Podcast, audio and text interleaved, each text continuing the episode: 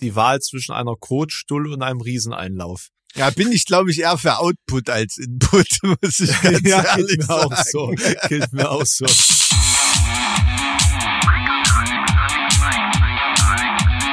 Zart wie Kruppstahl. Mit Mike und Alex. Also, sprach Zarathustra. Mike, du siehst ein bisschen müde aus. Machen dich die Ferien fertig? Ähm, äh, nee, die sind ja gerade vorbei. Also am Ende der Ferien sind Eltern am fertigsten. Ja, das ist in der Tat so. Zumal auch wieder ein bisschen so Kränklichkeit zu Hause eingezogen ist, so das ganz normale. Alles schön, der ganz normale Wahnsinn. Wie war's denn in Halle? Ich habe gehört, du warst letztens Äh, hier. super, super. Ich habe äh, vor, vor der Himmelsscheibe im Museum für Vorgeschichte habe ich auch äh, zwei Kumpels aus Köln getroffen, die ich seit acht Jahren nicht mehr gesehen habe oder so. Was? Ja, keine Ahnung. Die Krass. waren irgendwie, ähm, ähm, der eine hat seine Eltern in Magdeburg besucht oder so und dann haben sie gleich noch ein bisschen Kultur dran gemacht. Ja, äh, war coole Sache. Klar, um Kultur zu machen, fährst du aus Magdeburg nach Halle, ist klar. Das ist, du, ist ja, halt wenn so. du den Dom schon gesehen hast und gerade kein Spieltag Aber- ist, ne, was willst du dann? Offen, offensichtlich gibt's aber tatsächlich Touristen in Halle. Meine Ja, Güte. also in, der- immer wieder spannend in, dem, zu hören. in dem Museum war einiges los. Bin wirklich immer wieder beeindruckt von eurem vorgeschichtlichen Museum. Da steht halt auch eine Menge aus Thüringen drin rum. Ne? Also wenn ich da unser Museum für Ur- und Das ist wahr. Frühgeschichten sehe, also das einiges. Äh, heißt das auch ist Raubkunst zwischen Bundesländern? Ich weiß nicht. Aber ähm, ja, also hat man, hat man schon so ein bisschen Leid. Ähm, auf jeden Fall. Aber es ist wirklich ein tolles Museum, ohne Mist. Also ich bin Es, es ist halt auch wirklich einfach bitter, dass die Himmelscheibe von Nebra halt gerade noch so in Sachsen-Anhalt gefunden wurde. Ne? Also es ist ja wirklich Luftlinie, vielleicht 100 Meter. Du kennst dich da ja 200 aus als Meter was. Geograf. Ist das möglich, dass das da eigentlich mit irgendeinem Sander, Endmoräne, Gletschergedöns rübergewandert ist oder so? Nee, gell? So lange, äh, so, da waren die Eiszeiten schon durch. nee, das ne? passt, das ja. passt zeitlich nicht ganz. Da war schon alles Ah, durch. okay, Ja. gut. Dann kannst du noch der Wind gewesen Diese sein. Hoffnung besteht leider nicht. Da kannst du noch der Wind gewesen sein. Ja, aber aus welchem Bundesland waren eigentlich die äh, Raubgräber? Würde natürlich passen, wenn die auch aus Sachsen-Anhalt gewesen wären. Ne? Ähm, also ich weiß nur, dass sie, dass sie immer viel von, ähm, na wie heißt der, der Fürstenhügel hier an der Autobahn? Ähm, Leubing. Leu Hm. Ja, genau. Bei Leubinger Fürstenhügel haben sie doch viel, glaube ich, Ja. liegen. Ja. Das ist ja Thüringen. Das ist Thüringen, ja. Aber Das ist Thüringen. liegt auch viel in, äh, in Halle rum. Naja. Ja. Nee, dann überlege ich gerade so, dieses Mammut, das ist ja im Geiseltalsee gefunden worden. Das ist also noch Sachsen-Anhalt. Naja, es ist halt eine Grenzregion. Es war schon immer eine, also das ist ja das Faszinierende. Es ist wirklich eine absolute Grenzregion. So meine, meine Heimat, wenn du dir so alte Karten anguckst, ich könnte gar nicht konkret sagen, zu was das eigentlich im Verlauf der Zeit alles gehört hat. Nee, äh, es sind ja, Ja, also- will, ja, wie soll man sagen, ähm, willkürliche politische Grenzen ne, und keine Kulturraumgrenzen oder irgendwie sowas. Ne? Mit, na, mit dem Schwert gezogene Linien. Auf jeden Fall. ja, das klingt, das klingt schön martialisch. Das klingt schön martialisch. Naja, außerdem haben wir jetzt in der letzten Folge über einen Schwertkämpfer gesprochen. Da kann ich mich ja, ne, kann ich mich ja dieser Metapher nochmal Naja, befleißigen. über den habe ich da noch ein bisschen was äh, versucht zu lesen, aber waren, habe nicht viel mehr Infos bekommen als ich von dir. Nee, man findet tatsächlich nicht viel. Ne? Das ist schon, da müsste man, glaube ich, direkt mal dahin fahren und das mal vor Ort sich anschauen, was man natürlich auch machen kann. So, so weit ist es ja jetzt auch nicht Nee, weg, nee. eigentlich. Aber Mike, ich muss sagen, du hast mich, du hast mich inspiriert. Mhm. Oh Gott. Du hast mich äh, inspiriert, äh, mich mehr mit Taylor Swift auseinanderzusetzen. Ach, okay, gut. Na, ich ich finde das schön, weil ich habe immer als Kind nur gehört, Mike, du hast angestiftet. Aber heute nennt man das inspiriert. Na, finde ich gut. Also auf jeden Fall die schönere Form der Beteiligung. Nee, also ich hatte das schon ein bisschen auf dem Schirm, ähm, hat man ja auch im Gespräch Hm. gemerkt, aber äh, es ist einfach gerade so ein Thema, das, das mich auch auf politischer Ebene sehr interessiert Ja. hat, beziehungsweise wie man mit, mit Taylor Swift als Figur umgeht, auch als politische Figur. Und da habe ich jetzt äh, am Sonntag erst ein Video dazu veröffentlicht, tatsächlich. Also Aber das, äh, habe ich mir noch nicht so- reingezogen. Und läuft oder So weit ist es gekommen. Durchschnitt. Durchschnitt? Taylor Also- geht eigentlich immer. Al- Ja, aber die Ziel, also meine Zielgruppe ist ja über 75 Prozent männlich. Ach so. Hm, hm. Das ist halt schon ein Experiment, so ein, so ein Video rauszuhauen. Also läuft durchschnittlich, bin ich zufrieden, bin ich unzufrieden, ist halt so. Weil, was will man mehr? Ne? Sonst wären ja die Spitzenvideos auch nicht spitze, wenn man nicht ab und zu mal Durchschnitt hätte. An irgendwas muss es das ja auch festmachen, diesen Durchschnitt. Und es kann ja nicht jeden Tag äh, Habeck angegriffen werden oder äh, die Demokratie verteidigt werden müssen Mhm. oder Rammstein-Skandale explodieren. So, es geht, geht ja auch nicht. der Ebene. Ne? Naja. Gibt, gibt es sowas wie ein Winterloch im, im Journalismus? Ja? Okay, ist das Ja. jetzt? Ja. Das ist, äh, also Theo, also lustigerweise haben ja irgendwie alle im Januar Pause, Hm. nur ich nicht. Hm. Und deswegen hat es ganz gut ge gezogen und ganz gut funktioniert, aber so die, ich sag mal, die Konkurrenzproduktionen, die kommen dann immer erst im Februar wieder ähm, auf Touren. Und es war jetzt jahrelang so, dass auch YouTuber sich reihenweise ähm, verabschiedet haben für immer von der Plattform, um dann einen Monat später wieder mit großem Trara zurückzukommen. Einfach um äh, zu überblenden, dass im Januar halt ganz, ganz schlechte AdSense-Einnahmen zu ähm, realisieren Mhm. sind. Das hat sich aber dahingehend verändert, dass die AdSense-Einnahmen mittlerweile auch im Januar gut sind, weil einfach permanent Werbung gefahren wird. Und äh, zum anderen, dass ja die AdSense-Einwerbung für Influencer mittlerweile nur noch einen Bruchteil von dem äh, ausmachen, was insgesamt generiert wird mit, mit Werbekooperationen und so. Also da, ähm, da spielt das eigentlich gar keine, keine so große Rolle mehr. Ah, okay. Na, ja, in, interessant, interessant. Also sind dann, ähm, bist du nicht im Januar dann äh, influencermäßig in Dubai, machst dort auf Staatskasse Urlaub und drehst Propagandavideos für irgendwelche muslimischen Juntas. Also was ich feststelle, es gibt wirklich dieses Sommerloch. Das gibt es. Also vielleicht nicht für Hm. Spaß. Inhalte, aber für politische Ja, okay. Inhalte ganz krass, weil die Leute im Urlaub sind und sich einfach nicht damit auseinandersetzen wollen. Es gibt auch keine Skandale während des Sommerlochs. Es Meinst du jetzt Sommer das ist, oder Das ist mir Winterloch? jetzt schon so aufgefallen. Sommerloch. Ja, Nee, Sommerloch. Ich rede vom Sommerloch. Du hast Anfang, also Ende Mai, Anfang Juli hast du einen Mhm. großen Skandal. Mhm. Immer, der komplett geritten wird, bis, bis das so ausfadet in den Mhm, Urlaub mhm. rein.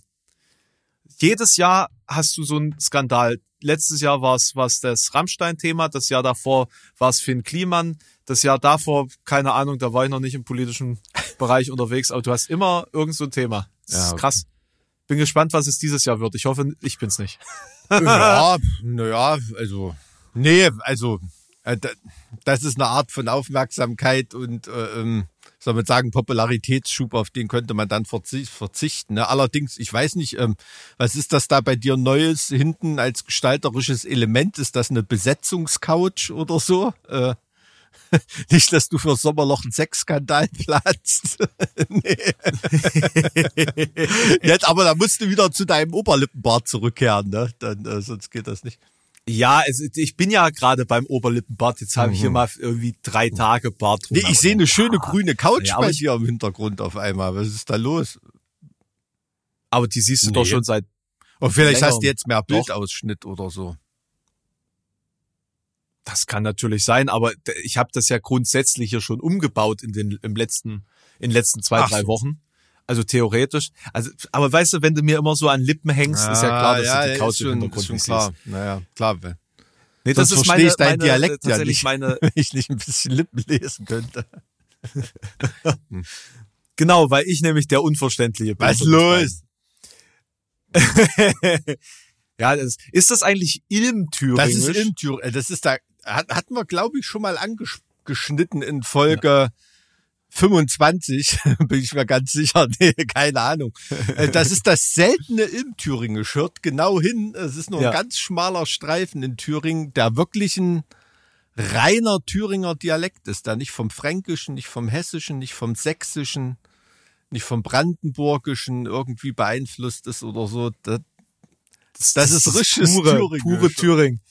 Das richtige Fall. Thüringen. Ich wollte übrigens sagen, ich habe ich hab im Taylor Swift Video natürlich auch Werbung für, für dich und für Ah, Herr okay. gemacht. Hm. Apropos Werbung, ne? Wir haben Olli Schulz auf die Eins Vor geballert. allen Dingen, vor allen Dingen, da übergeht, da über, da übergeht er das einfach. Äh, Mike, ich habe Werbung für Heaven Shall Burn gemacht in meinem letzten Video. Das haben jetzt schon 150.000 Menschen gesehen. Oh, krass. Was mache ich mit den 2,50 Euro zusätzlichen Streaming-Einnahmen? Ich glaube, ich lade dich, ich lade dich beim Masters of Rock Das- oder irgendwo in Tschechland mal auf den Slivovitz ein.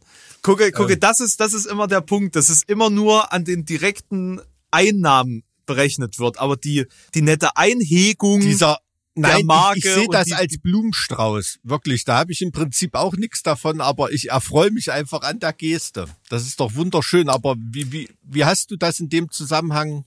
Genau, die Überleitung wollte ich dir kurz zeigen. Moment. Hm. Um genau zu sein, ähm, habe ich zum einen natürlich erklärt, wie ich überhaupt auf das äh, Taylor Swift-Thema gekommen bin. Und zum anderen ähm, habe ich ähm, über dieses, dieses Werk hier gesprochen.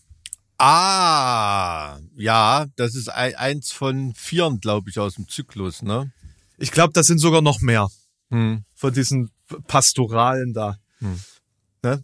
Also ge generell faszinierend. Ich wusste gar nicht, dass es da so einen Ablauf, so eine Abfolge von Zerfall von Kultur gibt. Ne? Also auch äh, interessante. Ja, na, erzähl mal ein bisschen Also genauer, worüber du sprichst. Das sehen ja die Leute Nee, wir, nicht. wir sprechen ja gerade vom, vom äh, Bild Destruction von, wer war es nochmal? Cole, äh, Vorname. Ich weiß auch nur Cole, ja. Also nicht Helmut. Helmut Cole. Warte, das stimmt. Es ist natürlich ein Podcast, da kann man ganz schlecht sagen. Also ich habe Mike gerade, ich muss es, ich muss es kurz umschreiben. Ähm, ich habe Mike gerade ein, ein Bild gezeigt auf einer Metallplatte. Jetzt habe ich Destruction eingegeben. Natürlich kriege ich da die Band. Bin ich dumm? Was? Na, Schmier freut sich. Genau.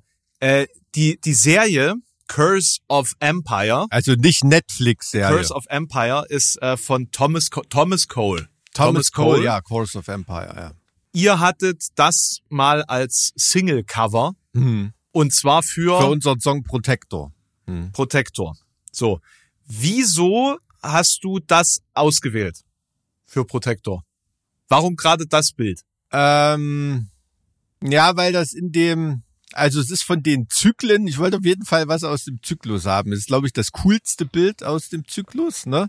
Und weil da halt dieser, diese sehr, sehr dynamische Figur mit dem Schild ähm, da steht, die formalige Stärke bedeutet und Ja, natürlich eine Schild, zerbrochene Statue quasi. Genau. Schildprotektor, ne, Ja. Schutz und so weiter und trotzdem dieses komplette Chaos über die dargestellte Kultur da. Also da wird ja ein Weltenbrand dargestellt. Ne. Übrigens habe ich äh, letzte Woche gesehen, Rotting Christ haben das als äh, Albumcover für ihre neue Platte. Ähm, Ja, also man auch. merkt, Metal ist nicht sehr einfallsreich. Da werden dieselben zehn Bilder von allen durchgereicht. Das ist, äh, das ist oft so. Das ist oft so, ja, ja. Und äh, deshalb war das bei uns auch nur ein Single-Cover, weil das einige Metal-Bands vorher auch schon hatten. Richtig. War übrigens auch ganz witzig, wie ich da die äh, High-Resolution-File von dem Bild irgendwie bekommen habe. Da gibt's ja tausende, was weiß ich, ähm, Stock-Footage-Services, die da bei einer entsprechenden kommerziellen Verwendung tausende von Euro haben wollen oder so. Dann habe Ja. ich das äh, Museum offiziell angeschrieben, hatte nach einer Stunde eine Antwort und habe 53 Dollar bezahlt. Krass. Und wir durften das verwenden auf äh, T-Shirts und äh, als digital. Ach, sogar auf T-Shirt. Was für 53 Dollar? Mhm. Ja. Da hast du die ja ganz schön über den Tisch gezogen. Hab ich? Nein, nein, das ist offiziell angegeben. offiziell angegeben, wofür man das verwendet und so weiter. Manchmal, also meistens kommt man direkt bei dem Museum äh, wirklich weiter als bei diesen ganzen und die, diese Stock-Footage. Äh, Footage-Buden, die haben das auch nur für 53 Dollar dort her, ne? wenn überhaupt. Not bad, Mike. Und not bad. ähm, ja, toller Bilderzyklus, äh, The Course of Empire, Thomas Cole, ähm, kann man sich auf jeden Fall mal reinziehen. Ja. Also es geht im Endeffekt auf, um eine Zivilisation. Also man muss dazu sagen, der pastorale Staat oder das pastorale Lebens, die pastorale Lebenssituation basieren so auf diesem Jäger- und Sammler-Typus. Hm.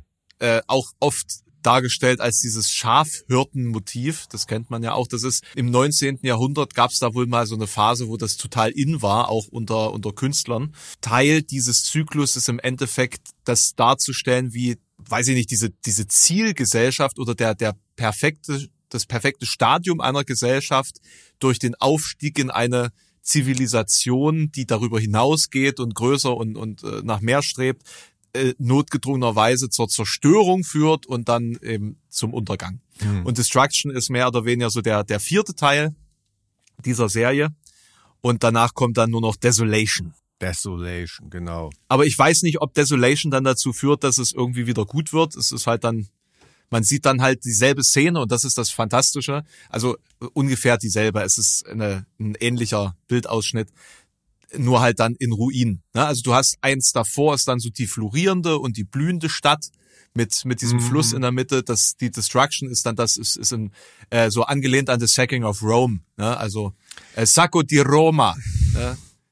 Äh, nee, wobei, nee, Sacco di Roma war ja später. Nee, das vermutlich dann Vandalen. Ne, der Einfall der Vandalen. Wie, wie komme ich jetzt auf den Sacco di Roma? Naja, war auch schlimm. Jedenfalls, jedenfalls äh, ist das sozusagen das, das Spannende, dass du eben diese Perspektive auf diese, diese Landschaft in verschiedenen Stadien hast und das macht es irgendwie zu was Besonderem, finde ich persönlich. Ja, Aber ich finde, also hat- mich hat's immer relativ betroffen zurückgelassen, dass der halt das letzte Bild halt wirklich Desolation genannt hat, ne? nicht Abandonment oder irgendwie sowas, so was so dieses Rückkehr der Natur und irgendwie so ein Neustart von dem Zyklus äh, ähm, beinhaltet, sondern einfach nur Desolation, ne? Verwüstung, Verheerung, ähm, Zurückgelassenheit, irgendwie also sehr auf dieses kulturelle, nee, da wird nichts mehr sein, äh, bezogen. Das hat mir immer so ein bisschen zu denken gegeben. Ne? Ja, aber am Ende triumphiert die Natur. Am Ende triumphiert die Natur, aber das ist natürlich das Gegenteil von Kultur. Darum geht's ja. Ja, ich, ich denke nur drüber nach, wie man diese, diesen Bildzyklus in, in politischer Hinsicht in verschiedenen Weisen interpretieren kann. Na, wo befinden Ja, also wir uns denn jetzt in diesem Zyklus? Auf jeden Fall schon im Destruction-Bild, oder? Da müsste man jetzt, da müsste man jetzt besprechen, was man unter dem Bild The Consummation of Empire, äh, Consummation of Empire noch bezeichnet. Also ob das tatsächlich nur eine, eine goldene Zeitalter-Situation darstellt. Ja, also Consummation ist ja sowas wie die Spitze der Entwicklung, also die das blühende goldene Zeitalter, so so So, deute na, ich aber, das aber jetzt Bild, ne? ist die Frage, also wenn wir das jetzt auf die heutige Situation oder, oder, oder Deutschland oder wie auch immer übertragen, wann sollen das gewesen sein, bitte? Deutschland? Ja. Mm, ja, ich sag mal Wirtschaftswunder bis 1998 so. Also, also würdest du jetzt nicht sagen, es war 1871 bis 1914? Nee, das denke ich nicht, nee. Das würden sehr viele andere aber genauso sehen. Und da ist jetzt eben die Frage, ne? Also auch gerade bei, bei diesem klassischen Empire-Gedanken. Also Und- wenn und da du wenn du jetzt von Empire ausgehst, gut, ja klar, das ist natürlich keine republikanische Story. Also nicht vollständig. Gab ja da in der Paulskirche und so ja doch mal ein paar ein paar ein paar Versuche äh, mit Verfassung und so weiter. Du beziehst das jetzt auf Empire, okay. Hm. Ja gut. Naja, auch, also die Frage ist ja auch, welches, welche Gesellschaft ist denn am Blühen? Ja, und wie und warum? Und wenn man jetzt einfach nur sich irgendwie sozusagen die Staaten im deutschen Raum anschaut, dann könnte man ja sagen, dass es nach der Destruction auch wieder ein Aufwärts und dann wieder eine Destruction und dann wieder ein Aufwärts. Also, dass dieses Desolation und der Abschluss halt offenbar nicht eintritt, sondern immer wieder so eine Art Renewing Situation. Auf der anderen Seite, wenn man sich beispielsweise die Gebiete so im, im Mittleren Osten anschaut, Richtung Persien, Hm. ne, das alte Persien so, Zweistromland meinst du? Zweistromland Hm. auch, äh, da ist ja schon so. Ich meine, das letzte Mal, dass, dass es richtig geblüht hat in diesem, ich sage jetzt bewusst in diesem persischen Raum, war dann unter den unter den Timuriden, die dann später zu den, aber das führt jetzt zu weit. Also äh, gab ja Timur, der als Anführer einer Horde sozusagen, also äh, tatsächlich so einer dieser dieser Stämme, ähm, ein riesengroßes Gebiet unterworfen hat. Machst du jetzt gerade schon einen Kundenservice oder nee?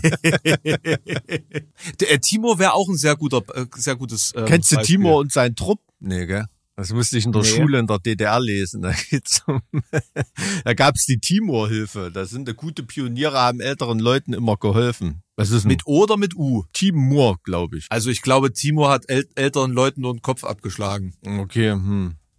Also der ist dadurch berühmt geworden, dass er bei Städten, die nicht kooperiert haben, einfach allen die Köpfe abgehackt und die dann zu Pyramiden gestapelt hat. Okay, nee, von dem habe ich tatsächlich noch nichts gehört. Nee, aber gut, weil jetzt von Persien, also ist ja jetzt nicht so, dass hier jetzt, äh, dass der Iran ein kompletter Kameltreiberstaat ist heutzutage. Die sind ja in der Region schon auch relativ ein wichtiger Player ne, heutzutage. Ja, aber die zivilisatorische und kulturelle Dominanz der damaligen Zeit insgesamt war ja wohl damals und nicht jetzt. Man muss es ja, also das ist ja der Punkt, man muss das ja auch immer so ein bisschen im Verhältnis sehen. Weil, äh, Entschuldigung, dass wir uns so auf diese Bilder konzentrieren, der müsste jetzt einfach mal nebenbei Wikipedia aufmachen, das hilft ja alles nicht.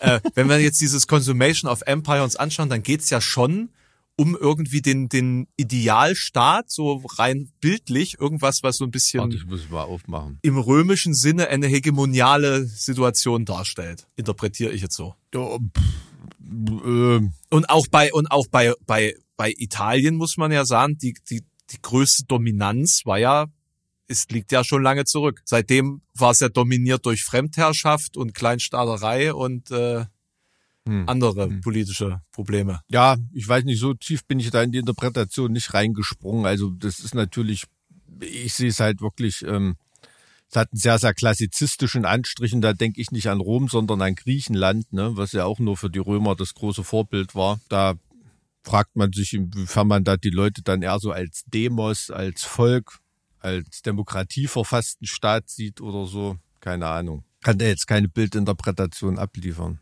Naja, also es ist wohl Diana zu sehen Hm. und ähm, ägyptische, ägyptische Anleihen.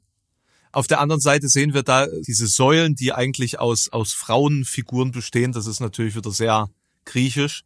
Also das ist quasi, und deswegen meinte ich so Idealtypus, irgendwie eine Utopie Ja. dargestellt als, Ja, okay. als Bild Aber warum um irgendwie. Himmels Willen hast du dir das Bild so groß ausgedruckt? Ich habe nee, ich habe mir das nicht ausgedruckt. Das ist Teil einer Kooperation gewesen und da gibt's bei also das ist ein ich will, will jetzt keine Werbung für die machen, Mhm. weil sie mich dafür jetzt nicht bezahlen so, aber also es gibt eine Firma, die produziert es auf Blechschilder Ach so. äh, und und da kann man sich sowohl klassische Motive als auch allen möglichen Quatsch und popkulturelles Zeug auf Blechschilder äh, drucken und das dann irgendwo anhängen, Okay, alles klar. weil Hm. Poster halt out sind. hm, hm, hm. Wir sind von, vom, vom, also es war jetzt wirklich eine, ein Exkurs, der nicht hätte sein müssen. Ich weiß es selber, aber Ich, ich kann mich einfach nur dran erinnern, du hast gerade von Taylor Swift geredet, im nächsten Moment hältst du ein Blechschild mit unserem Singlecover in die Kamera. Das hatte ich jetzt nicht ganz mitgekriegt, wie das. Äh, und, und plötzlich sprechen wir über äh, Göttin Diana und korinthische Säulen. ja, auf jeden Fall. Ja, ich weiß, ich glaube, da ist noch ein paar Dorische dabei, oder? Bin ich mir jetzt nicht ganz sicher. Na egal. Also ich, ich sehe hier auf jeden Fall dorische. Ja. Hä? Siehst du? Also im Hintergrund sind dorische und im Vordergrund sind korinthische. Hm. Ja. Hier bei den, bei diesen Figuren ganz links. Und bei dem großen Tempel. Und ganz oben sind wieder korinthische. Siehst du? Das siehst du, dass es Aber- nicht original ist, sondern klassizistisch. Aber schießt, du, äh, siehst du, ionische Säulen sehe ich nicht. Hm. Ich kenne auch Mixolytisch, aber das ist eine Tonleiter beim Gitarrespielen. Phrygisch Mixolytisch. Ja, das ist, das ist total Wahnsinn. Da, also das ist das, ich kenne mich damit ja gar nicht aus und äh, mir wurde das mal gezeigt und ich dachte, was ist denn das für eine irre Scheiße? Ja, äh, Doch, es gibt, es gibt ionische Säulen im Bild. Ganz rechts. mhm. Ganz rechts. Mhm. Verrückt. Verrückt, siehst du, haben wir das auch geklärt. Herrlich. Ja, Mike. Du bist. Ich will eigentlich nur davon ab, ablenken, dass ich heute im aktuellen Diskurs nicht ganz so drin bin. Wieso, was hast du denn gemacht? Na, ich habe mich mit Taylor Swift auseinandergesetzt eine Woche. Ach so, na, gibt's da, gibt's da irgendwelche Abgründe? Na, Hat die, also, weiß ich, glaub- keine Ahnung, das ist ja irgendwie, ich weiß nicht, hat die vielleicht mal irgendwie in, ist die eigentlich aus Kansas und hat dort mit, mit 17 schon drei Kinder sitzen lassen und hat dann eine Karriere gemacht? Oder Mike? Mike, der Punkt ist doch mittlerweile, dass es nicht mehr darum geht, dass es wirkliche Abgründe gibt, sondern dass man die konstruieren kann. Hm. Und äh, Taylor Swift ist als eine sehr mächtige politische Position äh, oder als eine Person, die viel politischen Einfluss haben kann, wenn sie das will. Oder ich meine, das, Hm. das tut sie ja auch eigentlich äh, mit, mit Statements, die sie in den letzten Jahren von sich gegeben hat. Als eine Person, die so viel Einfluss hat auf eine politische Landschaft, ähm, wird sie natürlich von dem gegenteiligen politischen Lager sehr gefürchtet und im Vorfeld der, der ähm, Wahlentscheidung im Laufe des Jahres äh, ist letztes Jahr schon die Gegenkampagne zu ihr sozusagen angelaufen. Also sie ist äh, schon Ziel von diversen Attacken und Verschwörungstheorien und allem drum und dran geworden. Und das ist, das habe ich beispielhaft für den Umgang mit einflussreichen Personen Mhm. in der aktuellen Mediengesellschaft sozusagen mal dargestellt innerhalb des Videos.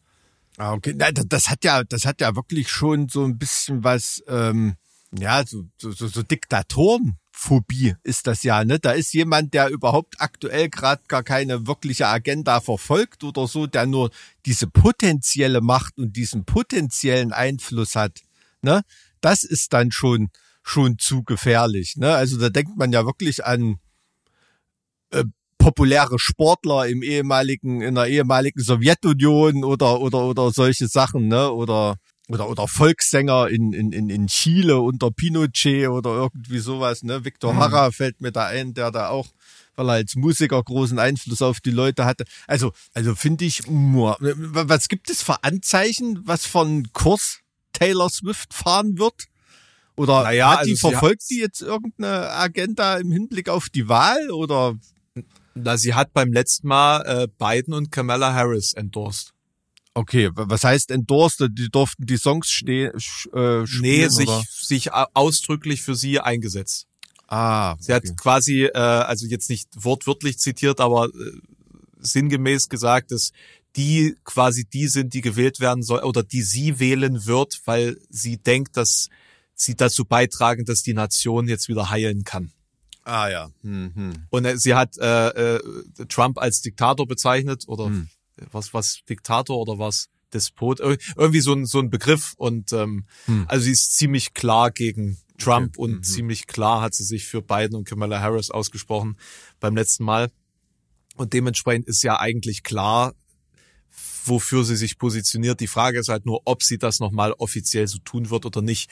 Und im Vorfeld sind jetzt im Endeffekt dann schon die diversesten Verschwörungstheorien verbreitet worden. Das, also schon 2020 tatsächlich schon manche, dass sie ähm, quasi vom Pentagon installiert worden wäre, weil die die Bekanntheit und die Größe, die sie da als Star erreicht hat, gar nicht anders zu erklären ist. Ähm, oder dass sie ein, eine NATO-Agentin wäre und äh, diese ganze Travis Kelsey-Geschichte gefaked äh, und gestaged wäre und die, die gesamte äh, American Football, äh, äh, NFL, ähm, Liga-Entwicklung diesen Jahres auch äh, quasi gefaked ist, nur damit sie diese Momente der Zweisamkeit äh, öffentlich Er zelebrieren. muss können. ja sein, sonst wäre ja die New England Patriots auf jeden Fall dabei gewesen. Nee. ja, gut, das ist halt, wie man das dann auch noch sportlich betrachten will. Ah, geil. Also, das ist schon, ja, es ist halt so ein ganz großer, umfassender Plan. Ne? Also, jetzt ganz ehrlich, hätte das Pentagon so eine kulturpolitische Macht und könnte auf so einfachem Wege so viel Geld verdienen. Also ich glaube, das hätten die schon ein bisschen, äh, ein bisschen früher so gemacht. Oder erzählst du mir jetzt, dass Elvis und so auch vom Pentagon war?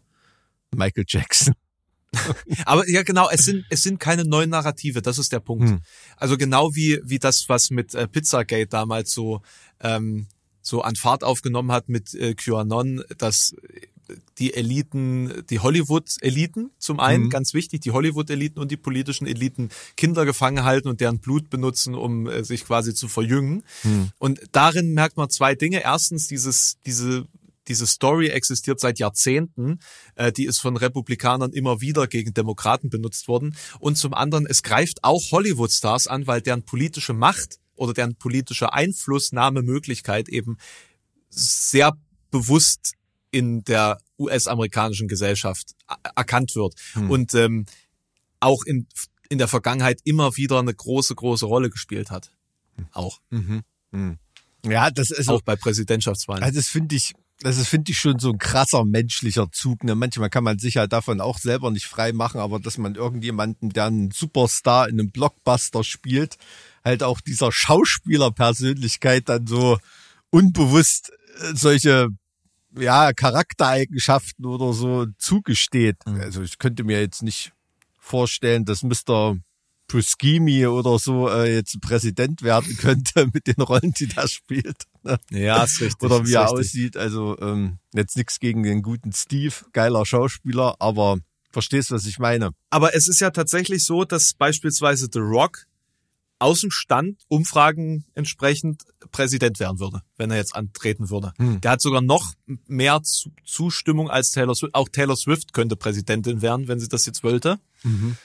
Äh, Weil 53 Prozent aller Amerikaner Fans sind. Aber sie müssten halt für eine der beiden Parteien antreten, ne? Also ist es, aber ähm, ist eigentlich Ah, das, weißt du, und das ist, das ist eine echt spannende Frage. Das ist eine spannende Frage, ob da so ein, Milliardär wie Taylor Swift, der so krasse Zustimmungswerte hätte, es schaffen könnte, eine dritte Partei zu positionieren.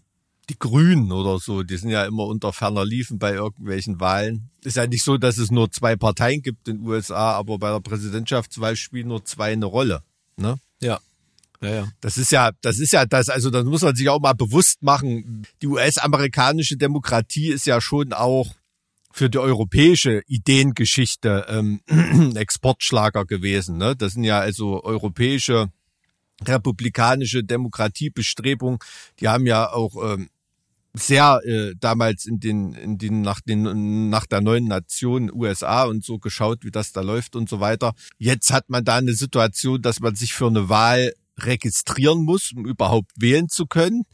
Die Wahlbezirke sind so zurechtgeschnippelt und manipuliert, mhm. dass das ähm, immer so, je nachdem, der da gerade das Sagen hat, so das gewünschte Ergebnis dabei rauskommt. Ne? Und du hast die Wahl zwischen zwei Parteien. So, also im Prinzip das absolute Mindestmaß von dem, dass man überhaupt noch davon sprechen kann, dass überhaupt irgendjemand eine Wahl hat.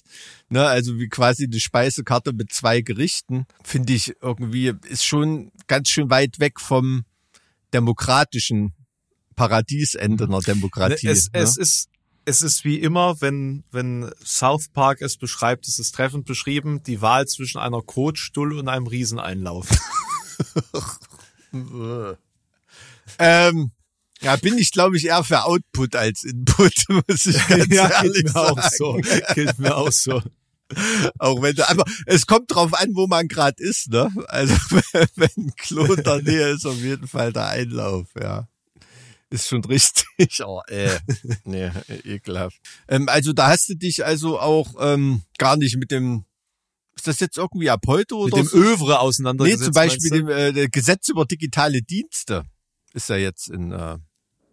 Tatsächlich nicht. So Tatsächlich nicht. Also da habe ich mich auch noch nicht mal reingelesen. Ähm, Ja, ist hochinteressant, Also da- wie weit Deutschland da schon wieder in der Umsetzung hinterher ist irgendwie. Das hat mich jetzt nur als Jurist so ein bisschen interessiert. beinhaltet das auch die Regulierung von KI? Ähm, das So weiß ich nicht ganz genau. Ich hatte jetzt nur mal gerade einen Artikel gelesen, da ging es darum, für die, die Verantwortlichkeiten von, keine Ahnung, ne, ähm, Instagram mit Threads und so weiter und ähm, wie da schon, äh, wie heißt das Wort, ähm, politische Inhalte deamplifizieren. ähm, war irgendwie der, der Fachausdruck, also dass das dann auch schon wieder so eine, eine Vorstufe von Zensur ist, ne? Und nur um, um es, einfach nicht verantwortlich zu sein, wird dann irgendwie alles wieder rausgefiltert an politischen Ja. Messages und das hat dann natürlich auch mit, mit, mit freier Meinungsäußerung oder einem freien Angebot von privaten Anbietern nicht viel zu tun. Ne? Natürlich sind nicht staatliche Akteure nicht direkt dafür zuständig, auf diese Grundrechte zu achten. Aber äh, ist schon eine interessante Materie. Ich dachte vielleicht, aber ich glaube, das ist für ein Video ein bisschen zu trocken, oder? Da kriegst du keine, wenn du jetzt was über ein Digital Services Act der Europäischen Union raushaust, kommst du da über 2000 Klicks.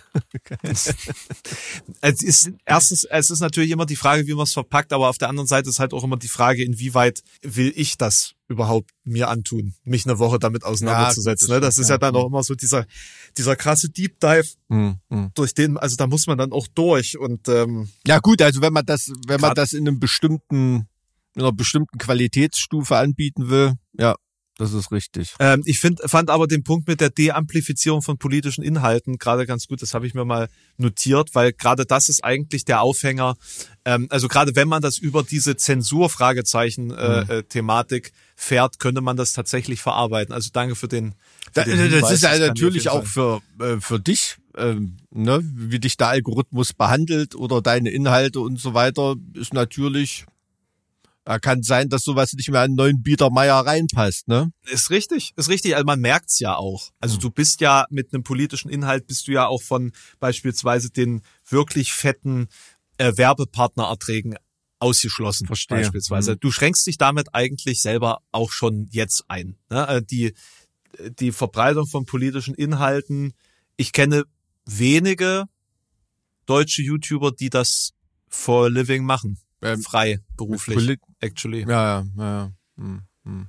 Und was aber erstaunlich ist, ist, dass diese ganzen Hetzkanäle, die im Endeffekt AfD-Rhetorik verbreiten, basierend auf Nachrichten, die sie falsch auslegen Hm. und umdeuten, dass denen niemand das Handwerk legt. Dass da keine, weiß ich nicht, dass es da niemanden gibt, der irgendwie Fake News detected bei YouTube und sagt, hier, hier wird quasi nur Propaganda betrieben, das machen wir jetzt mal dicht. Hm, hm. Das finde ich ja gefährlich, aber ich glaube, das hängt damit zusammen, was du jetzt meinst, dass die sich halt einfach den Schuh am Ende nicht anziehen wollen und äh, sich lieber aus der Affäre ziehen, indem sie sagen, nö, dann darf halt keiner mehr. Ja, ja, ich, ich glaube, ich glaube, das hat, es hat was für, für so Plattformbetreiber und so schon noch was damit zu tun, dass dieses ganze, ah, diese ganze geschwurbelte AfD-Soße und diese, die, diese, diese ganze Phalanx, die man damit jetzt mal beschreiben könnte, ähm, Ja. dass die natürlich in sich, in ihrer Blase viel Aufmerksamkeit, Verkehr, Verweilzeiten und Klicks generiert, ne? Aber andererseits außerhalb dieser Blase sich natürlich nicht besonders viele Leute drüber aufregen, ne?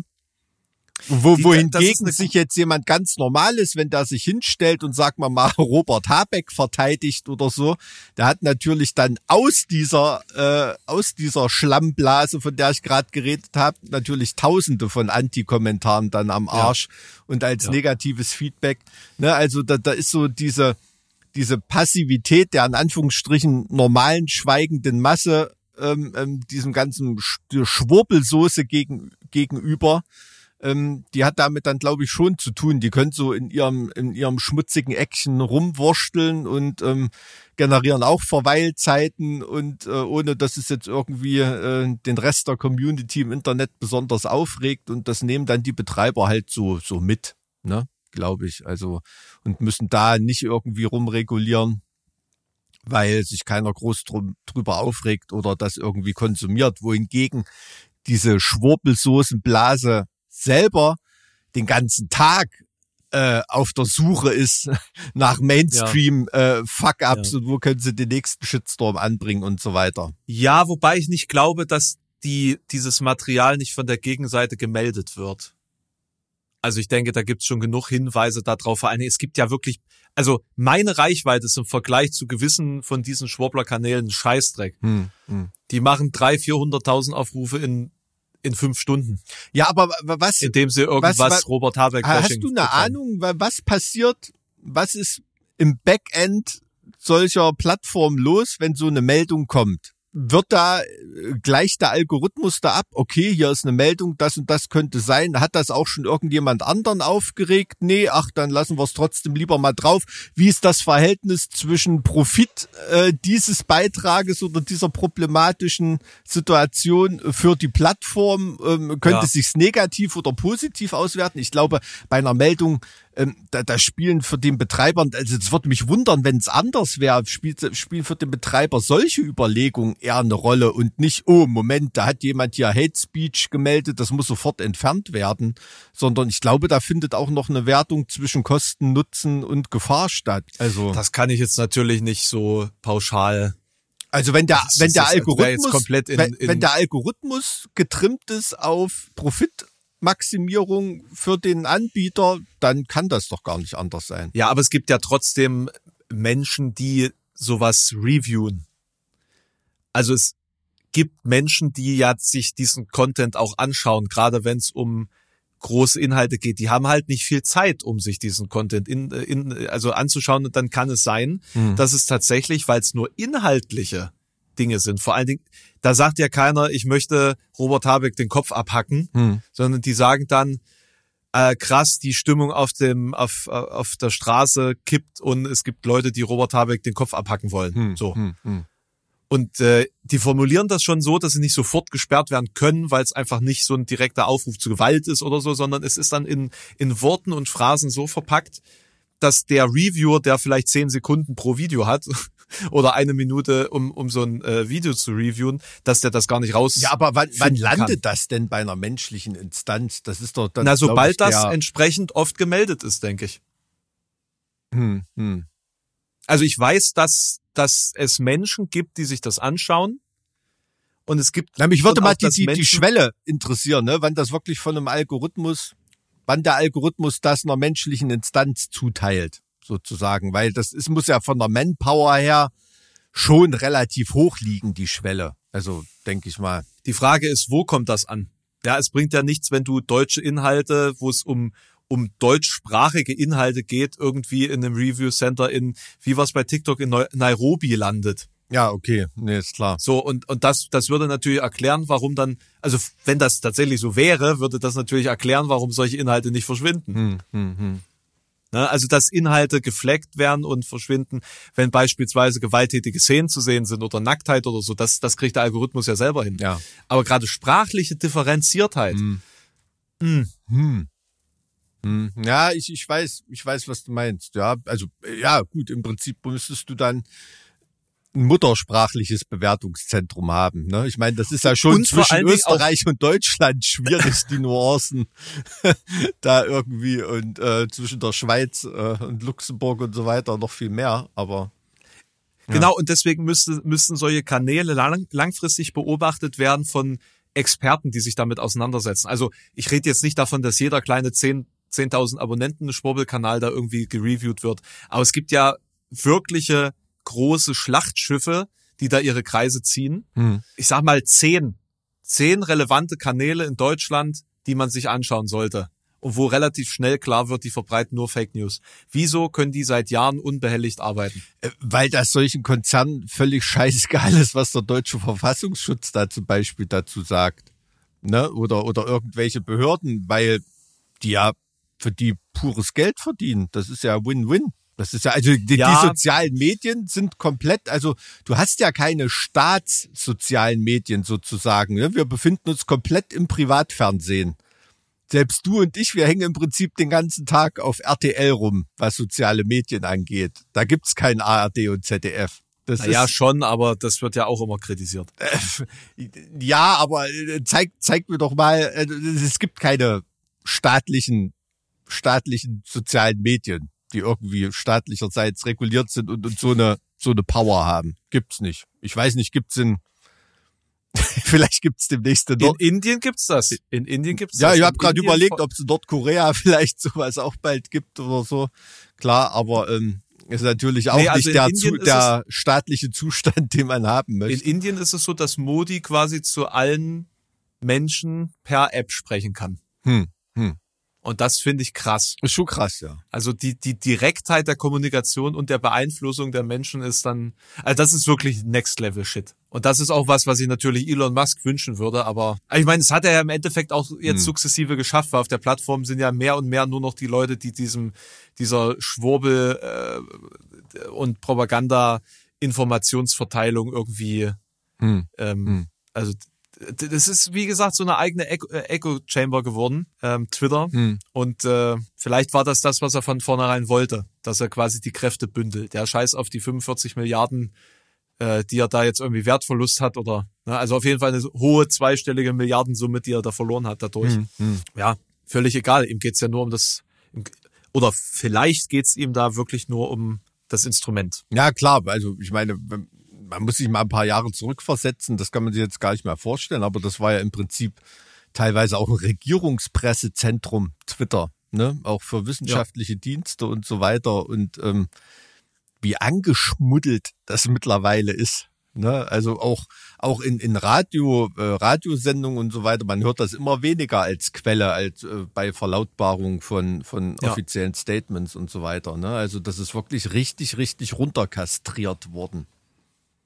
Ich gucke mir das ja oftmals noch zu Recherchezwecken an, weil da Sachen einfach schnell verbreitet werden und weil mich einfach interessiert, Hm. was quasi die Gegenseite jetzt für einen Propaganda-Move bringt. Und in den Trends hast du nur noch Propaganda und Kulturkampf. Das ist völlig krass. Hm, Also es ist wirklich für, für Menschen, die ein bisschen Verstand haben, schwer zu ertragen. Und ich denke mir halt die ganze Zeit, sind die wirklich alle brainwashed oder spricht da halt jedes Mal so ein kleiner Propagandaminister durch diese, durch diese Texte? Ich- Also ich jeder glaube, von den ja. Menschen, die da offiziell arbeiten, äh, quasi ne, mit großer Reichweite oft posten, sind die vielleicht wirklich immer mit Mission unterwegs? Ich glaube, die haben dieses, wie will man es nennen, dieses Goebbels Sendung, Sendungsbewusstsein. Die denken, sie haben kapiert, wie das funktioniert.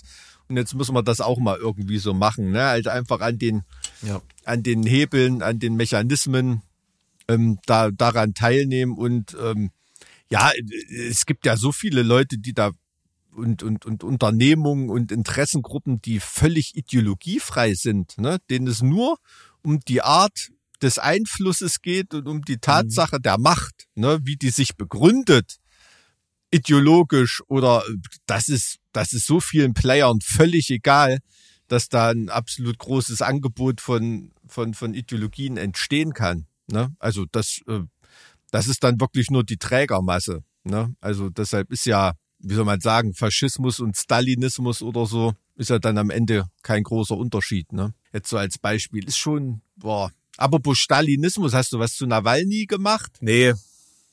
Nee. Aber weißt du warum nicht?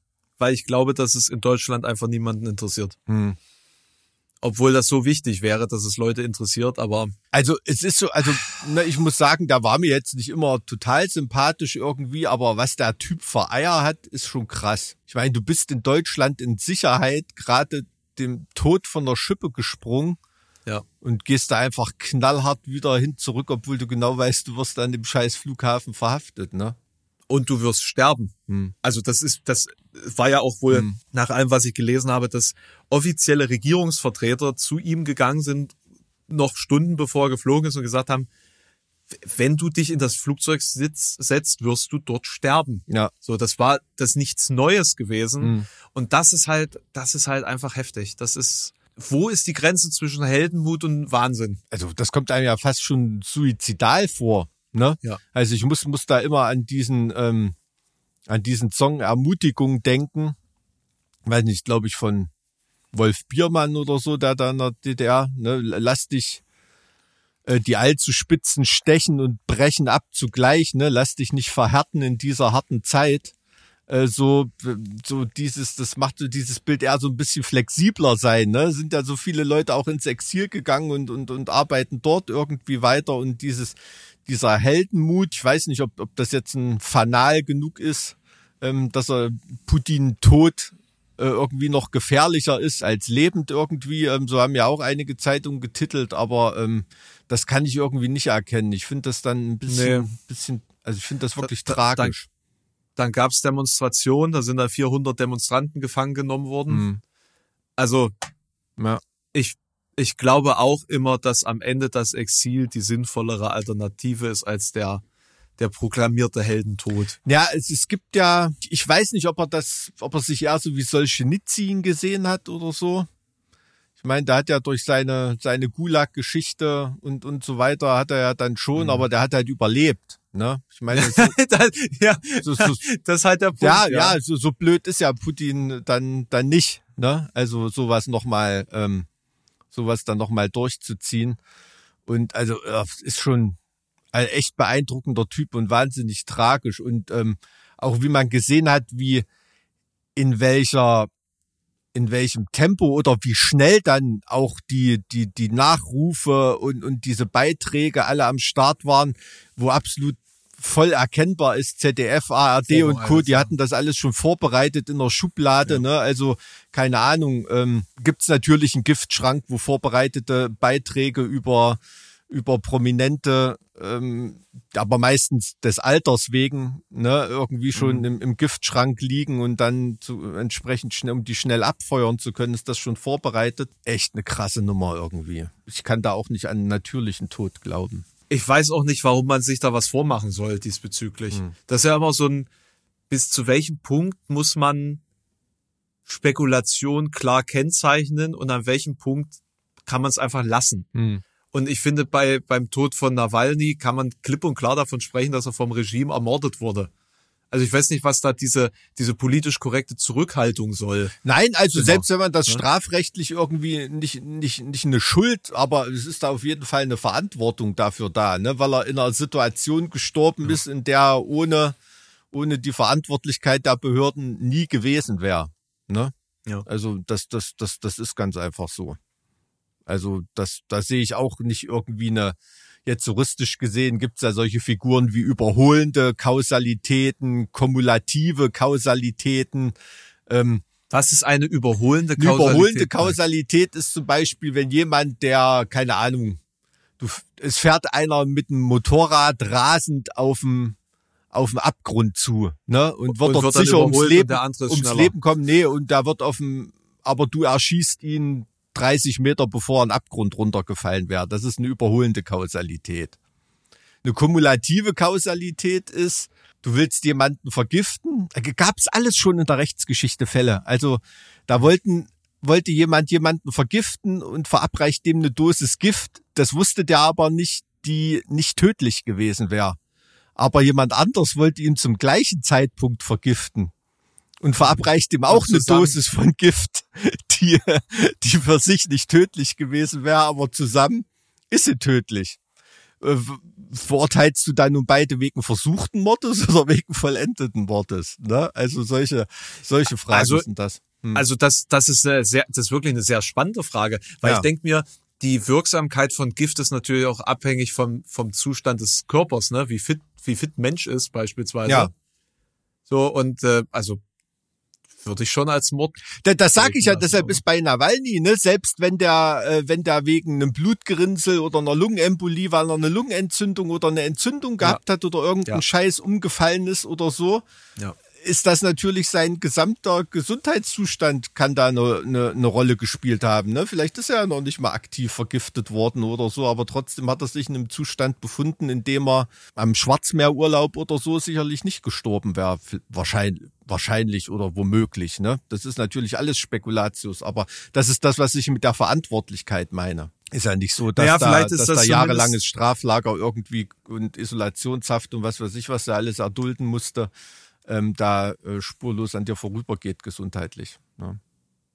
Plus äh, ist mit mit einem eins der äh, hat eine Vergiftung mit einem eins der krassesten Nervengifte Novichok überhaupt äh, überlebt oder so. Ne? Da, ähm, da trägst da ist ja auch nicht, dass du dann nach zwei Wochen aufstehst und alles ist schön. Da hast du Folgeschäden für den Rest deines Lebens. Ich glaube, der, der Erfinder oder der Entdecker von Novichok selbst ist an Novichok gestorben. Das kann sein. Marie Curie ist ja auch an Krebs gestorben und so. Ne? Aber die hat ja keinen Krebs gefunden. Nee, aber radioaktive Strahlung. Weil da wärst du vermutlich nicht dran gestorben. Aber ich glaube, Konrad Ah. Röntgen, glaube ich, auch so ähnlich, ne? War das Hm. nicht so? Naja. Wa- Was steht bei dir an Rest der Woche an? Tja, Also wenn die Leute hören, ist es ja nur noch Freitag. das stimmt, das stimmt. Dann ist die, die Woche schon äh, Bürokratie. Ganz Bürokratie. viel Bürokratie. Wieder mal eine Firma gründen oder was? Nee. Ich habe ja jetzt gerade erst zwei gegründet, jetzt reicht's ja erstmal wieder. Aber äh, Steuern, Steuern machen. Ah ja. Auch. Gut, das ist ein gutes Auch. Stichwort, ja. Da müsste ich eigentlich auch mal. Hm. Nee, also es ist wirklich total langweilig. Ich hoffe, ich habe genug Zeit, meine Beiträge zu machen, weil ich habe so viel mit Meetings und Bürokratie zu tun. Hm. Aufgrund von Schatten, die vorausgeworfen werden. Oh. Das Sehr gut. Na, ich bin, ist einfach. also ich bin nicht gespannt, weil ich, vielleicht weiß ich ja schon ein bisschen was über die Schatten, aber es wird, glaube ich, geil. Na, egal. Äh, Ich habe ja aber noch jemanden mitgebracht. sehr gut. Sehr gut. Ich bin mir sicher, von dem hast du schon gehört. Ich weiß nicht, ob es gleich bei dem Namen klingelt, aber ich bin mal auf die Stelle gespannt, an der es bei dir klingelt. wo es arm macht. Hast ja wieder einen Namen ausgesucht, der sich dann verändert Nee, im nee, nee. Geschichte. Ja, obwohl, ja, äh, fast schon so ein bisschen, ja. Ähm, es geht um Friedrich Wilhelm Vogt. Das ist jetzt auch wieder nicht so ein richtig Ausschlag, äh, so, ein- so, so ein Name, der. Nee, aber Friedrich Wilhelm klingt schon preußisch, ne? das ist doch, ja, schon, aber das ist ja auch eine typische Kombination, ja. ja, kein, kein besonderer Name für die Zeit. Ähm, Aber da weiß man ja auch wieder ungefähr, in welchem zeitlichen Rahmen das sein muss. ja, und nämlich? Also ich, also ich würde jetzt mal behaupten, es ist irgendwo im norddeutschen Raum, um den es geht. Und es ist irgendwas, Hm. weiß ich nicht, zwischen 1850 und äh, 1915. Bingo, also Nord nordostdeutscher Raum, der ist nämlich am 13. Februar 1849 in Tilsit geboren. Also Tilsit kennt jeder vom Käse und vom Tilsiter Frieden, als da äh, Preußen und Russen mit Napoleon Frieden geschlossen haben und Preußen da ordentlich zurückgestutzt wurde, ne? Nachdem sie in Jena Auerstedt auch die Mappe voll bekommen haben. Also Tilsit heute ist das äh, Sowjetsk im Oblast Kaliningrad, also Russland, ne? also ehemaliges Ostpreußen. Da ist er geboren worden. Ähm, sein Vater war Schuhmacher. Ähm, Vater und Mutter haben vor der Geburt geheiratet. Sie war, glaube ich, im fünften Monat schwanger. Ähm, hatte sechs Geschwister, hat ein sehr, sehr inniges liebevolles Verhältnis zu seiner Mutter gehabt. Ähm, die war eine, eine relativ, ja, so gesundheitlich und von der Konstitution eine relativ schwächliche und kränkliche Person. Vater war ein Säufer und ein Spieler. Also der Vogt hat den immer als Schrecken bezeichnet, ne? Also hat auch die Familie ein paar Mal ruiniert mit seiner Spielsucht. Ein paar Mal gleich. Naja, also oder fast ruiniert irgendwie, ne? Und die Mutter hat das immer noch so versucht, unterm, unterm Deckel zu halten, irgendwie, wie, wie das mhm. Damals scheinbar eben so war im, im schönen Preußen. Er hat allerdings einen ziemlich coolen Onkel gehabt, Onkel Patzig hieß der. Ähm, der kümmert sich um den jungen Friedrich Wilhelm. Ähm, der ist gebildet, also ein gebildeter Arbeiter, ne, ist Mechaniker. Der Friedrich Wilhelm geht erst auf die Stadtschule, also bis zur dritten Klasse, sowas wie eine Grundschule und dann auf die Realschule. Ähm, dann allerdings stirbt der Onkel. Eine wesentliche männliche Bezugsperson im, im, Leben von Friedrich Wilhelm ist damit weg und die Mutter ist dann mit der Situation Aber, völlig überfordert. Ne? Ganz kurz, dieser Patzig, hat der irgendwie über das hinaus noch eine Rolle gespielt oder war der einfach nur eine wichtige Person in dem Der Leben? war eine, war eine wichtige männliche Bezugsperson, ne, weil der Vater, wie gesagt, nichts getaugt hat. Und ähm, der ist dann aber leider relativ früh verstorben. Also da war er noch im, im Teenageralter oder gerade so im Teenageralter. Wobei es natürlich im alten Preußen keine Teenager gab damals. Aber ja, äh, die Mutter ist damit überfordert. Ne? Ähm, büßt dann auch weiter an Gesundheit ein und so Friedrich Wilhelm gerät so ein bisschen auf die schiefe Bahn. Ne? Es ist überliefert, so mit 14 wird er das erste Mal, hat vorher schon so ein paar Sachen begangen, aber wird er das erste Mal wegen Diebstahls zu einer Gefängnisstrafe verurteilt, zu 14 Tagen. Also im Jahr 1863 ist erstmal noch nicht so schlimm, aber als Vorbestrafter muss er natürlich die Schule verlassen. Ne? Kann eine Schulausbildung oh. nicht zu Ende machen unter oh wird dann wie sein Vater Schuhmacher. Ähm, Schuhmacher war damals, habe ich gelesen, ähm, mehr als eine Million Deutsche waren damals zu der Zeit so 1860, 1870 rum Schuhmacher bei einer Bevölkerung von 40 Millionen Deutschen. Also gut, klar, hast du dir da bei Salando nicht jedes Mal ein paar neue Schuhe bestellt, wenn die kaputt waren, aber ähm, war jetzt auch nicht der Beruf, mit dem man dementsprechend viel Geld gemacht hat, ne, sondern da war die Konkurrenz groß. Und man hat dann eher an Fabriken und so weiter gearbeitet als Schuhmacher. Äh, es folgen weitere Verurteilungen. Äh, mit 17 Jahren verlässt er Tilsit aber was, was hat er dann noch so alles gemacht an Verbrechensdingen? Naja, äh, erzähle ich dir schon noch. Ne? Also okay, zum Beispiel ja. 1867 wird er vom Schwurgericht Prenzlau wegen schwerer Urkundenfälschung dann, das ist so der erste richtige Hammer, zu zehn Jahren Zuchthaus verurteilt. Oh. Ne? Also oh. auch nicht mehr Gefängnis, sondern da sind wir dann schon im Zuchthausbereich dort. Und ähm, es ist meistens Diebstahl, äh, Urkundenfälschung. Ja? Mhm. Also und ähm, die zehn Jahre ähm, sitzt er ab. Danach reist er durch die Welt, also äh, mit nicht viel Geld, aber es ist überliefert, er ist in Prag unterwegs, in Budapest, in Odessa, ähm, in Böhmen hat er dann zu der Zeit irgendwie vier Kinder. Und naja, so richtig weit weg von Königsberg ist das jetzt Nein, aber nicht, für aber die damalige Zeit, ne? Ja. Was mich nicht wundert, ähm, er ist auch in Erfurt und Eisenach gewesen. Da rennen heute noch genug Idioten rum in der Stadt, in den Städten. Vielleicht hat er da ja auch genetisch seine Spuren hinterlassen. War, wie gesagt, Vater von vier Kindern in Böhmen. Ähm, später wird irgendwann in der Gerichtsakte erwähnt, da wäre er auch verwitwet. Also da ist es nicht so ganz klar, mit wem er dort zusammen war und gelebt hat. Mhm. Ähm, war in Lodz, in Riga und auch wieder in Tilsit unterwegs. Dann ist nochmal überliefert das Landgericht Posen, da war er auch unterwegs, hat ihn dann zu einem Jahr wegen schweren Diebstahls ähm, verurteilt. 1890 kommt eine Verurteilung dazu wegen intellektueller Urkundenfälschung. Intel, was ist denn das? Hat er also wenn nee, geklaut, wenn ich mich in der Rechtsgeschichte so richtig besinne, ich glaube intellektuelle Urkundenfälschung, das ist so eine Umschreibung für Falschspiel. Uh-huh. Na, also ähm, keine Ahnung, wenn du jetzt Würfel zinkst oder falsche Spielkarten mitbringst oder irgendwie sowas, ne, oder so so so eine Art Betrug, ähm, dass du ein also das intellektuelle Urkundenfälschung, damit kann auch Falschspiel umschrieben sein. Ne? Also, ähm, also ich hätte es jetzt eher so interpretiert, dass jemand geistiges Eigentum gestohlen hat quasi. Nee. Und nee, für nee. seins ausgegeben das hat. hat, so. hat, hat damit, glaube ich, nichts zu tun. 1891 wird er dann zu 15 Jahren Zuchthaus verurteilt. Ne? Ähm, dann Wann, wann war das? 1891, also die Tat hat er 1890 begangen, hat da mit einem Brecheisen irgendwie eine Stadtkasse aufgehebelt. Oh. Oha. Ja, ja. Also wirklich ein Schwerstkrimineller. Ja, dann wirklich schon Schwerstkrimineller, ne? Und hat dann seine Bürgerrechte dadurch verloren und auch Polizeiaufsicht. Und diese Strafe, die setzt, sitzt er bis zum letzten Tag ab, ne? Wird dann am 12. Februar 1906 entlassen. Und ähm, hat am nächsten Tag Geburtstag, 13. Februar, ne, habe ich ja gesagt. Und da hat er mit 57 Jahren schon 27 Jahre Knast auf dem Buckel in seinem Leben. Hat er sich sehr viel Kostologie gespart auf jeden Ja, Fall. hat er, hat er auf jeden Fall.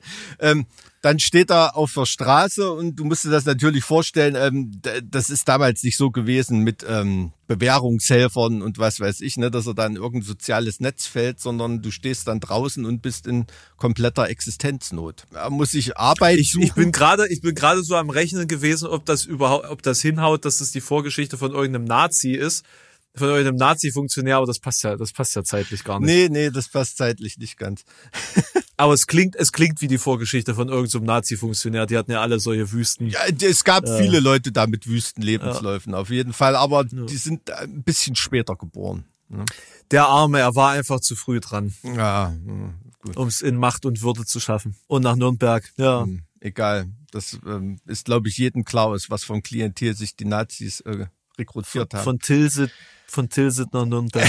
Auf jeden Fall, also, ne, er ist in seiner Existenz bedroht, er muss Arbeit finden, aber dazu braucht er einen Pass. Einen Pass kann er nicht bekommen, weil er er vorbestraft hat ist. keine, und er hat keine Bürgerrechte Ja, mehr. er hat, hat die ich glaube, die Bürgerrechte, die Verwirkung wird dann auch noch auf Zeit ausgesprochen damals, aber Hm. bin ich mir nicht ganz sicher. Auf jeden Fall reicht's davor, bestraft zu sein. Ne? Ähm, da wandert wirklich. Aber also mal ganz kurz nochmal zum Verständnis. Also die Verwirkung der Bürgerrechte, was bedeutet das jetzt konkret? Ist er dann, ist er dann verbannt oder ist er dann, Ja, er, er, er kann dann, er kann dann zum Beispiel nicht äh, nicht gewählt werden, er darf nicht so. wählen gehen und und und, und solche Sachen. Ne? Hat er natürlich auch kein Recht der Freizügigkeit mehr oder irgendwie. Er kann unter Polizeiaufsicht gestellt werden und ähm, ist dann überall, wo er ist, muss er sich natürlich äh, Polizeiaufsicht da äh, Ja. ergeben, kann ausgewiesen werden. Also er kann auch seinen eigenen Aufenthalt nicht mehr selbst Ja. bestimmt. Ne? Also diese Verwirkung der Bürgerrechte ist ein Stück weit die Vorstufe, um ihn eben unter diese polizeiliche Knute, Ordnungsknute bringen zu können, ne? weil das natürlich sonst gegen deine Bürgerrechte verstoßen würde. ja. So Ja, ist die klar. Konstruktion eher. Ja, äh, er wandert in Deutschland rum, ne, findet da nirgendwo irgendwie Anschluss. Also 30 Gemeinden weisen ihn aus, ne, f- äh, schickt, schickt ein Hilfeersuchen nach Berlin, äh, wird fährt er nach Berlin, da wird er auch kriegt er ein polizeiliches Aufenthaltsverbot in Wismar. Ähm, scheint da mal angekommen zu sein. Da hat der äh, Gefängnispfarrer ihm eine, ihm eine Stelle bes besorgt, beim, beim Hofschuhmacher sogar. Aber dann kommt dann wenig später auch ähm, ein polizeiliches Aufenthaltsverbot fürs Großherzogtum ähm, Mecklenburg-Schwerin. Und da muss Also ich frage mich jetzt nach wie vor, woher ich den kennen soll. naja, warte mal. Also das, Und dann, ähm, also muss er Mecklenburg-Schwerin auch wieder verlassen, obwohl er es da wirklich, also nach eigenen Angaben, ähm, versucht Schon hat, schön ehrlich, ehrlich zu leben. Ähm, dann kriegt er, weiß ich nicht, von einer guten Seele oder von irgendjemandem vom Einwohnermeldeamt, äh, die steckt ihm eine, eine Info zu, ähm, wo seine ältere Schwester wohnt. Ne? Und ähm, die macht er dann ausfindig. Die wohnt in Rixdorf, das ist so in der Nähe von Berlin irgendwo. Und dort findet, ähm, kommt er unter bei ihrer Schwester, findet dort in der Schuhfabrik tatsächlich eine Arbeit, hat dann auch eine Beziehung zu einer 50-jährigen Fabrikarbeiterin. Sein Leben verläuft da ganz in relativ geordneten Bahnen. Ne? Also wir befinden uns im Jahr 1906, immer noch nachdem er, kurz nachdem er da aus dem Knast gekommen ist. Und ähm, aber am 24.08.1906 erlässt der Polizeipräsident vorsichtshalber, weil es ein Vorbestrafter ist, auch für dort ein Aufenthaltsverbot. Ne? Und dann muss ich da halt auch wieder ähm, irgendwie verdünnisieren, obwohl er eigentlich Krass. ganz gut angekommen ist dort. Ähm, der hält sich aber nicht so an das Aufenthaltsverbot, ist da als Schlafbursche unterwegs. Weißt du, was ein Schlafbursche ist? vermutlich jemand ohne festen Wohnsitz, der in einer Scheune übernachtet. Naja, das ist jemand ohne festen Wohnsitz. Und damals haben manche Leute um, ich habe das auch nur nachgelesen, ich weiß das jetzt auch nicht, will nicht zu schlau tun. Damals haben Leute, während sie auf Arbeit waren und so, um ein bisschen Geld zu machen, während ihr Bett frei war, einfach Ja, ihr. Bett vermietet. Ne? Also gibt noch mehrere Bezeichnungen dafür. Aber so hat er halt ähm, immer irgendwo übernachten können, behält erstmal seine Arbeit, aber weil er eben diesen Aufenthaltsstatus da nicht hat, ähm, wird auch dieser Job nicht von Dauer sein. Musste sich dann eben nach irgendwas Neuem um, umschauen. Also seiner, äh, seiner Freundin und seiner Schwester erzählt er dann, er hätte in Odessa angeblich eine Erbschaft gemacht. Das ist so Ende September 1906 rückt er damit raus und müsse sich da mal hinbegeben für eine gewisse Zeit und wird dann halt am 6.10. das letzte Mal auf Arbeit in der Fabrik gesehen. Ne? Also er hat's ehrlich versucht, nach seinen 27 Jahren Zuchthaus, wird nirgendwo gelitten und denkt sich jetzt, leckt mich am Arsch. Ne, er kommt da halt auch nicht raus. Ne? Ne? Er, aus kommt, er kommt da halt irgendwie nicht raus. Und jetzt beginnt die Story, glaube ich, der Bereich, wo du schon mal was von ihm gehört haben könntest. Der macht sich nämlich nicht nach Odessa, sondern fährt nach Potsdam zum Beispiel zu, zu verschiedenen Trödelhändlern oder so und kauft sich da Teile von Uniform zusammen, nämlich von einem Hauptmann des ersten Garderegiments. Na, grinst du? Weißt du schon Bescheid? Naja, also, also ja, schon. Das äh, hier, äh, Dingsbums, ähm, wie heißt er? Der Hauptmann von Köpenick. Von Köpernick. Der Hauptmann von Köpenick, genau. Das ist Wilhelm, Friedrich Wilhelm Vogt. Krass, Alter. Der Genau. Hauptmann von Und Köpenick. ähm, also wer von dem noch nichts gehört hat, er kauft sich beim Trödler halt äh, eine, eine Hauptmannsuniform zusammen, ne? Ähm, und marschiert dann am 16. Oktober 1906 zu einer Militärbadeanstalt im Plötzensee. Und äh, da ist gerade ein Wachwechsel, ne? Den Wachtrupp, das ist so ein Trupp Gardefüsiliere, also so Infanterieeinheit, äh, die da irgendwie bewachen. Ähm, die schnauzt er da preußisch-militärisch voll und sagt, holt mal noch ein paar Kumpels ran, die holen dann noch einen zweiten Wachtrupp irgendwie und hat dann zehn oder elf Mann unter seinem Kommando und ähm, behauptet, er hätte eine, eine Kabinettsorder und auf allerhöchsten Befehl äh, müssen sie seinem Kommando unter, unterstellt werden. Ne? Setzen sich in die Berliner Stadtbahn, haben vorher noch versucht, äh, irgendwie so LKWs oder Kraftwagen zu requirieren, aber das hatte nicht ganz geklappt. Dann fährt er mit den Trupp mit der Stadtbahn Richtung Köpenick. Ähm, unterwegs ähm, gibt er den Männern noch ein bisschen Bier aus. Er selber trinkt sich auch noch mit einem Cognac für 25 Pfennig ein bisschen Mut an, ist dann in Gerichtsakten überliefert, ähm, gibt den Soldaten auch noch ein Mittagessen aus und eröffnet dann dem Trupp, dass wir jetzt in Pö äh, Köpenick sind, weil wir wahrscheinlich den Bürgermeister noch einige Herren verhaften müssen. Ne? Dann marschieren sie zum Rathaus, besetzen das Gebäude, lässt den Trupp äh, wirklich alle Ausgänge abriegeln, untersagt den Beamten, ähm, äh, die Zimmer zu verlassen. Auf der Hauptpost äh, gelingt es ihm auch, äh, alle Telefongespräche zu äh, unterbrechen zu lassen für, für, für mehrere Stunden auf seinem Befehl. Und dann verhaftet er äh, im Namen seiner Majestät den Oberstaatssekretär und den Bürgermeister. Langerhans. Ähm, währenddessen diese Aktion läuft, musst du vorstellen, ist ein ganz Köpenick Riesenaufruhr. Die Leute kriegen das alle mit.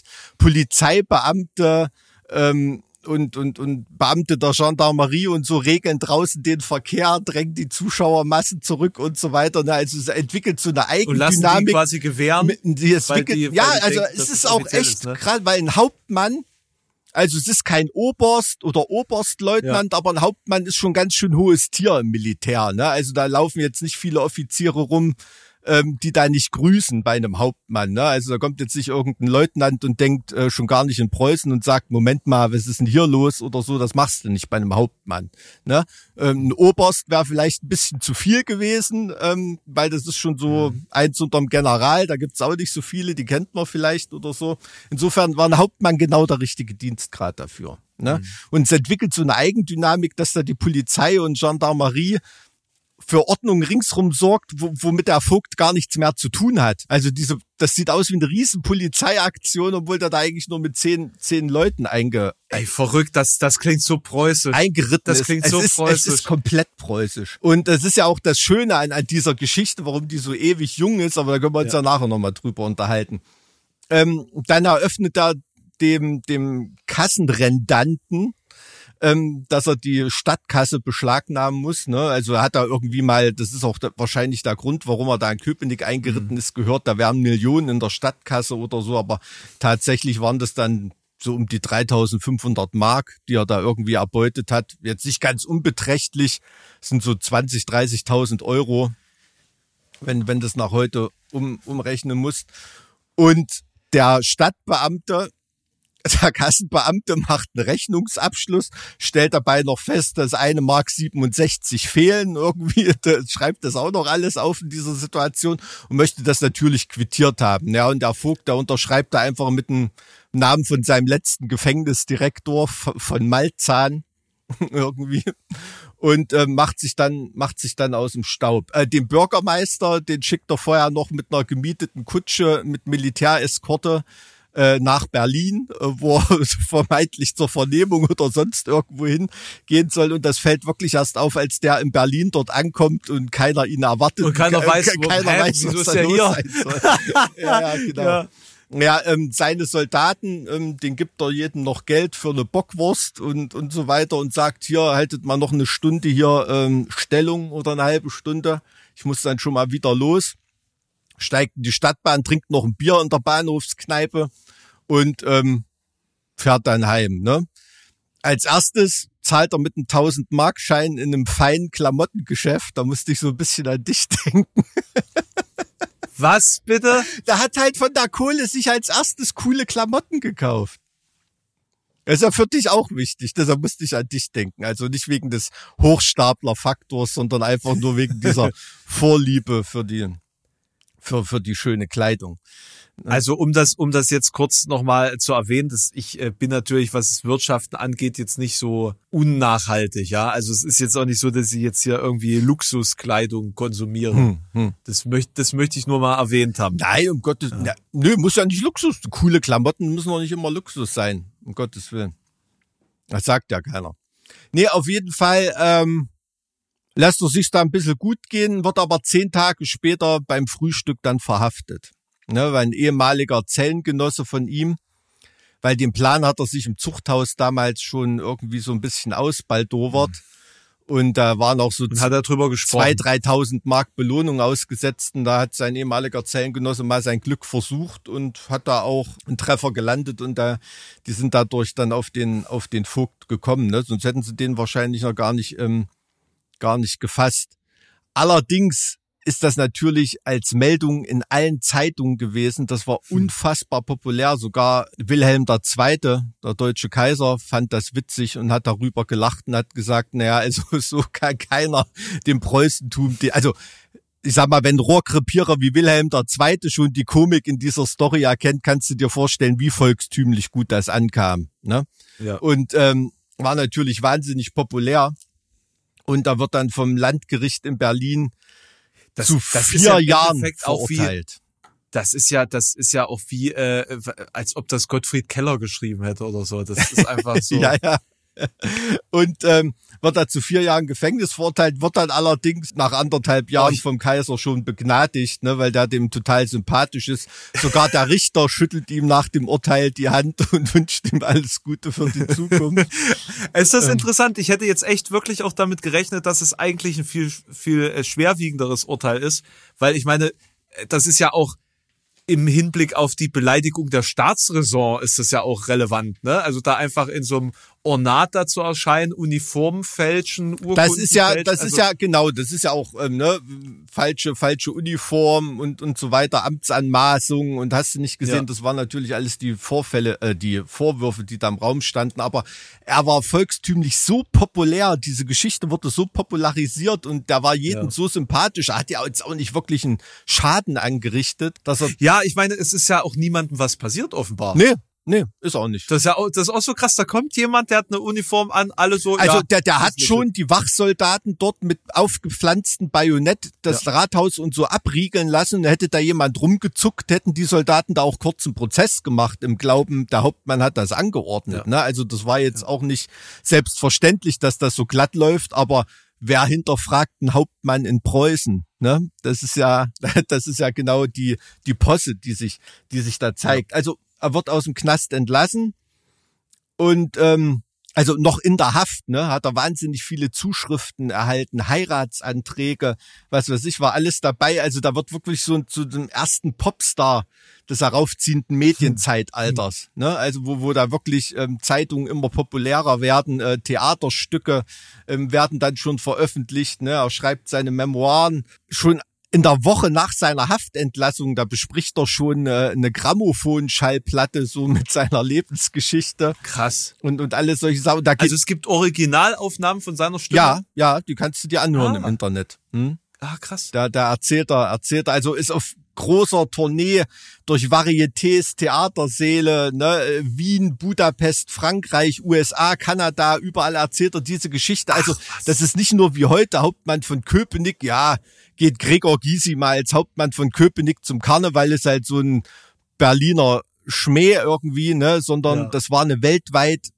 krasse Story. Krass. Ne? Das war also wirklich so Ocean's Eleven mäßig.